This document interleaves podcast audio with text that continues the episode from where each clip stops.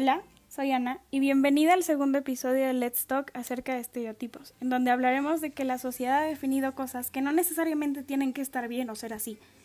Quiero recalcar de nuevo que no soy ninguna experta y el único propósito de este podcast es desmentir mitos y suposiciones que tenemos acerca de diferentes temas e informar sobre lo que en realidad son. Sin más, creo que podemos empezar.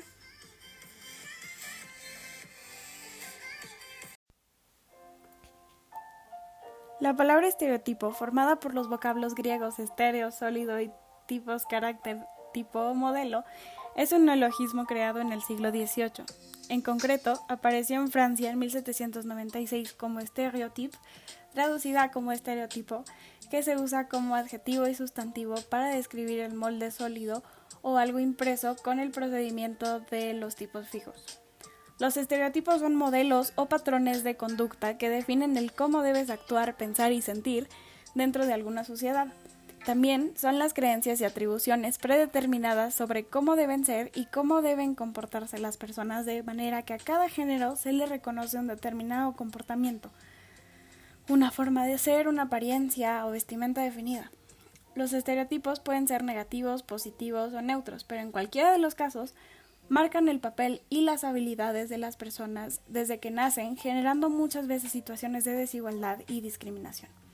Por ejemplo, en el caso de las mujeres, siempre se nos ha marcado como amas de casa y madres, em, pues sumisas, inestables, dependientes, emocionales, bla, bla, bla.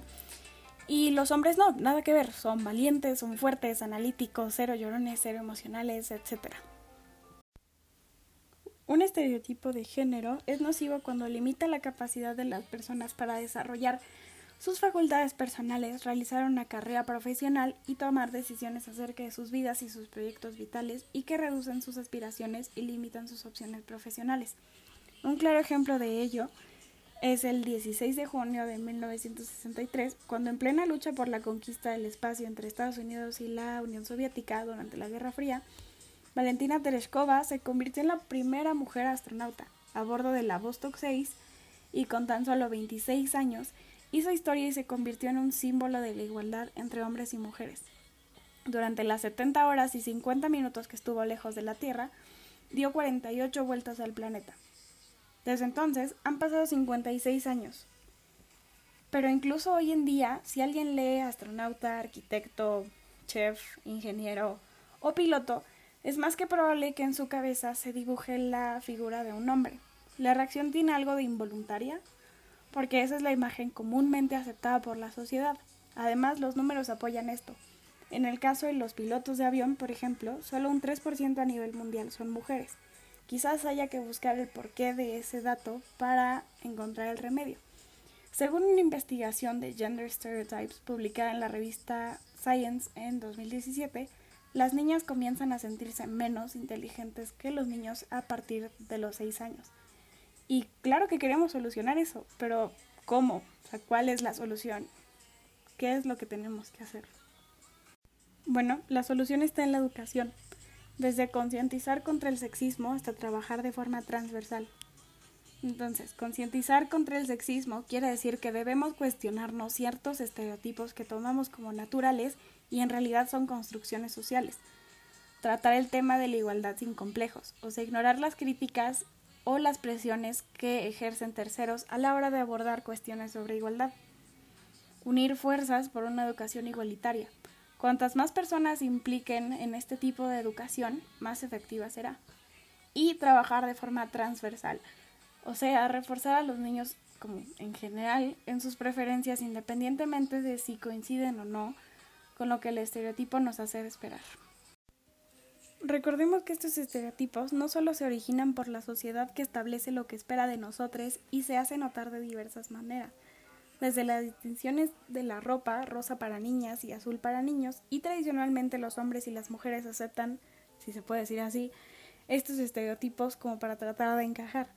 El origen de estos estereotipos pueden ser en la familia hasta los medios de comunicación, ya que en la familia, por ejemplo, es el primer núcleo donde se aprenden los roles de género y muchas veces los niños son premiados o castigados solo por no cumplir con los estereotipos.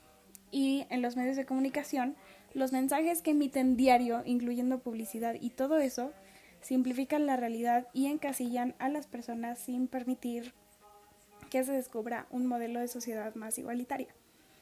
Lo que podrían hacer las escuelas para evitar los estereotipos de género son como unas cuantas cosas que se me ocurrieron, pero podrían ser fomentar juegos y juguetes neutros, cooperativos y compartidos, incluir igualdad de mujeres y hombres entre proyectos educativos, colaborar con las familias y transformarlas para evitar comportamientos sexistas, realizar formaciones periódicas para los docentes en coeducación, seleccionar materiales escolares y proyectos educativos no sexistas e impulsar que el profesorado trate de la misma forma a todos. A ver, los estereotipos femeninos nos tienen ahogades hoy en día. Por más avances que fingamos haber realizado, la realidad es que la imagen que se proyecta de la mujer en todo tipo de medios, pero principalmente en publicidad, sigue siendo la de un objeto frágil y coqueto y sensual y bla bla bla.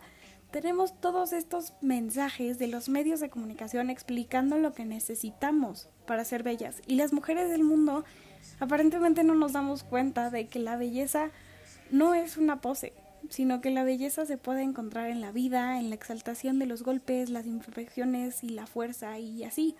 Entonces, los estereotipos han influido mucho en la manera de pensar de la mayoría de la sociedad, pero tienen mayor impacto en nosotros, los adolescentes, ya que somos más propensos a actuar de manera incorrecta o seguir ciertos modelos en los cuales, para formar parte de ellos, piden que cambiemos para así poder ser aceptados por los demás. Y bueno, para concluir, los estereotipos ya fueron adoptados como un estilo de vida. Tratar de eliminarlos sería un gran proceso y aún así sería imposible. Lo único que queda es emplearlos de una manera correcta para no perjudicarnos y no perjudicar a nadie más. De lo contrario, terminarían siendo armas contra nosotros y los demás. Y bueno, ¿qué opinas después de este largo panorama de lo que vivimos día a día y ya ni siquiera nos damos cuenta? Espero te haya gustado y te haya aclarado algunas dudas. Esto fue Let's Talk acerca de estereotipos. Y bueno, hemos llegado al fin de este episodio. Espero te haya gustado mucho y hayan surgido dudas, comentarios y sugerencias para que así las puedas dejar en los enlaces que están en la descripción, en donde encontrarás mi Instagram y una página en donde puedes mandar una nota de voz con el tema. Sin más, gracias por escuchar y te espero en el siguiente.